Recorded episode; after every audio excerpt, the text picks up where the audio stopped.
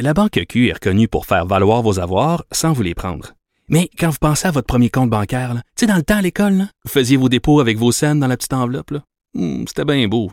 Mais avec le temps, à ce compte-là vous a coûté des milliers de dollars en frais, puis vous ne faites pas une scène d'intérêt. Avec la Banque Q, vous obtenez des intérêts élevés et aucun frais sur vos services bancaires courants. Autrement dit, ça fait pas mal plus de scènes dans votre enveloppe, ça.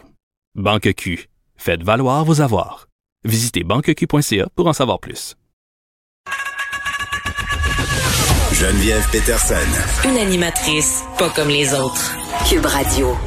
On parle avec Martin Geoffroy, comme chaque vendredi, directeur du CEFIR, prof de sociaux au Cégep Édouard Montpetit. Et aujourd'hui, Martin, on se parle euh, d'un concept qui est pas nouveau, mais qui fait, euh, qui défraie l'actualité de plus en plus à cause de la pandémie et de qu'est-ce qui se passe. Euh, la montée de ce qu'on pourrait appeler le citoyen souverain. Oui, le citoyen souverain, ou en tout cas les citoyens souverains, parce qu'ils sont quand même plusieurs euh, de par le monde. Euh, on parle d'un mouvement euh, qui, a, pour origine, qui est arrivé vers la fin des années 90, qui nous est venu des États-Unis principalement, mais qui a été vers la fin des années 90, je dirais 98-99, introduit au Canada par un monsieur qui s'appelait Robert Arthur Ménard. Robert Arthur Ménard, qui est un Québécois, euh, mm. et qui euh, et qui euh, introduit ça, qui, qui bon, qui, qui, a disparu de la carte aujourd'hui, mais qui a vraiment amené cette espèce d'idée des citoyens souverains.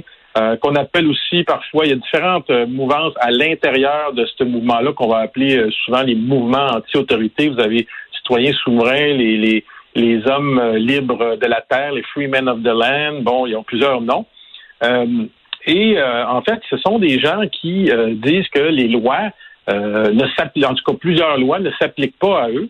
Euh, pour toutes sortes de raisons qu'ils inventent, évidemment. Mais euh, vous allez me dire, bon, pourquoi des gens qui auxquels des lois s'appliquent pas, en fait, qui disent que les gens s'appliquent pas, ça peut être grave ou dangereux? Ben, c'est que ces gens-là embouteillent les coups au Canada. On aurait Oui, ce sont, ce sont des plaidards quérulents. Là. Oui, de plaideur quérulant, en fait, un plaideur quérulant qui est, qui qui qui qui quand tu es déclaré par la Cour plaideur quérulant, c'est que tu abuses des procédures judiciaires, c'est-à-dire tu vas toujours en appel, en appel, même si tu perds, puis tu te fais euh, euh, ramasser. Euh, ça, vous ça, ça, ça, vous rappelle peut-être un processus qu'on a parlé la semaine passée avec le président des États-Unis. oui, il pourrait être considéré comme un plaideur quérulant, M. Trump, effectivement. Oui, il pourrait, mais je veux dire, c'est qu'il tient quelque part ses idées aussi de, de, de, de certains citoyens souverains. C'est que quand la loi fait pas son affaire, finalement, ben, il la réinterprète euh, à son avantage jusqu'à un certain point. Mais si on regarde ça d'un peu plus près, euh, euh, il y a plus de 1000 cas reliés euh, à, à, ces histoires-là de citoyens souverains qui ont été traités par les cours canadiennes depuis 2010. Et je vous dirais, depuis les quatre ou cinq dernières années, ces cas-là sont en augmentation. Euh, là, là, c'est pas, c'est des chiffres que je tiens d'un chercheur, un avocat albertain, euh, David Nolinski, avec, le, avec lequel j'ai eu le plaisir de travailler et qui a affronté en fait les citoyens souverains en tant que procureur de la couronne en Alberta euh, des vingtaines et des trentaines de fois et qui s'est intéressé donc à, à ce phénomène-là. Euh, et, donc, on se retrouve en, cours et on, fait perdre du temps à la cour finalement pour toutes sortes de raisons. Mais M. Nolitsky avait fait une recherche et avait dit euh, c'était quoi les principales raisons? Vous allez vous allez rire, Geneviève, je suis sûr. Là.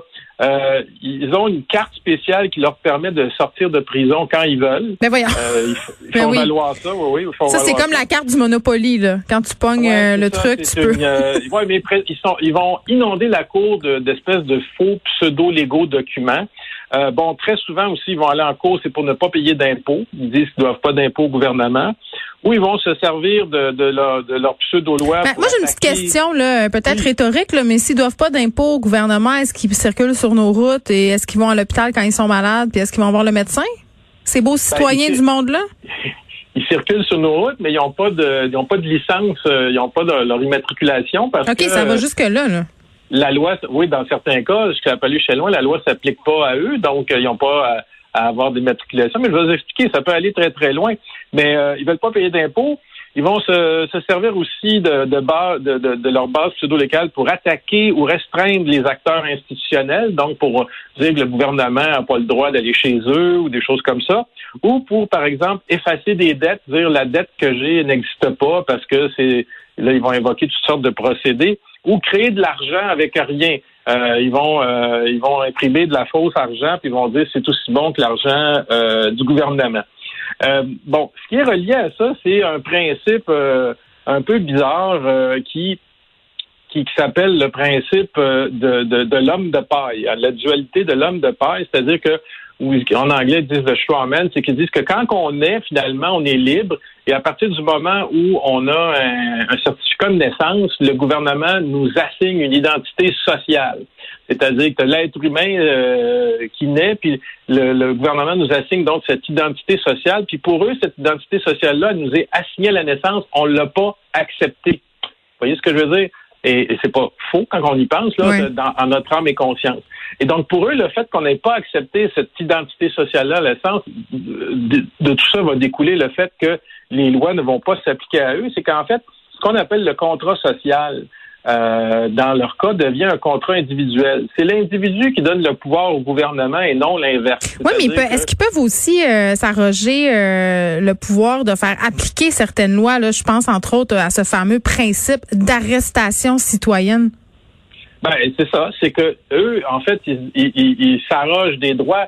Euh, même aux États-Unis récemment, il y, a, eu euh, une manchette qui nous disait que euh, il disait que tout un quartier sur la côte est américaine appartenait, leur appartenait parce qu'ils allaient chercher en arrière des descendants, certains de leurs descendants auxquels auraient apparu des maisons, puis que ces contrats-là n'avaient pas été passé finalement. Et, voyez un peu, euh, à un moment donné, il y a un groupe de certains d'entre eux qui se sont emparés, euh, qui ont tenu en otage le parc Yellowstone aux États-Unis pendant un mhm. certain temps parce qu'ils disaient que le parc appartenait au peuple américain, appartenait pas au gouvernement. Donc, que, que, autrement dit, un parc national, comme le Mont Saint-Bruno, ça appartient au peuple, ça appartient pas au gouvernement. Donc, ils n'ont pas à payer pour aller dans un parc, c'est la nature, ça appartient à tout le monde. Donc, dans leur cas, là, c'est l'individu qui donne le pouvoir au gouvernement, alors, et, non pas l'inverse. Et euh, souvent, par exemple, ils vont, euh, ils reconnaissent pas les, les, les, euh, les contrats professionnels, c'est-à-dire les ordres professionnels, c'est-à-dire que hmm. dans le cas, par exemple, de notre euh, citoyen souverain euh, québécois qui est très actif en ce moment, Mario Roy, hmm. il se donne des pouvoirs d'être un avocat puis de donner des conseils juridiques. Oui, il dit même qu'il est en train de créer sa propre jurisprudence. Ça va très, très loin. Puis ce qui est inquiétant là-dedans, c'est qu'habituellement, c'est un paquet du berlu, ils sont pas tant.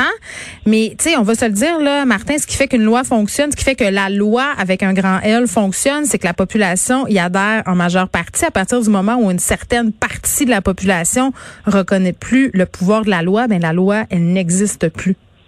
Ben, c'est ça le problème. Et en fait, depuis que ces citoyens-là ont, commencé, on pourrait qualifier ça, là, les, juristes appellent ça d'une forme de révolte juridique euh, qui souvent va servir à légitimer euh, des activités criminelles.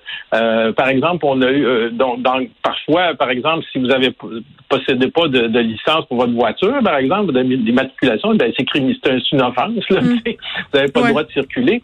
Mais souvent, c'est pour légitimer des, des, comportements qui sont euh, hors normes. Et c'est pour ça qu'on va parler de discours anti-autorité. C'est que toutes les institutions, finalement, euh, ils peuvent décider qu'ils n'ont pas de pouvoir sur eux. C'est vu que c'est eux qui accordent le pouvoir. Hmm. Mais il y a un grand danger parce que euh, donc euh, que, que, finalement euh, ces gens-là inventent leur propre leur propre. Ouais, puis ce qui est dangereux, c'est c'est leur nombre euh, qui ne cesse de croître. Euh, puis évidemment, on imagine que certaines agences gouvernementales les ont à l'œil pour augmenter leur paranoïa, leur théorie du complot. Martin Geoffroy, merci, qui est directeur du, du On se reparle vendredi.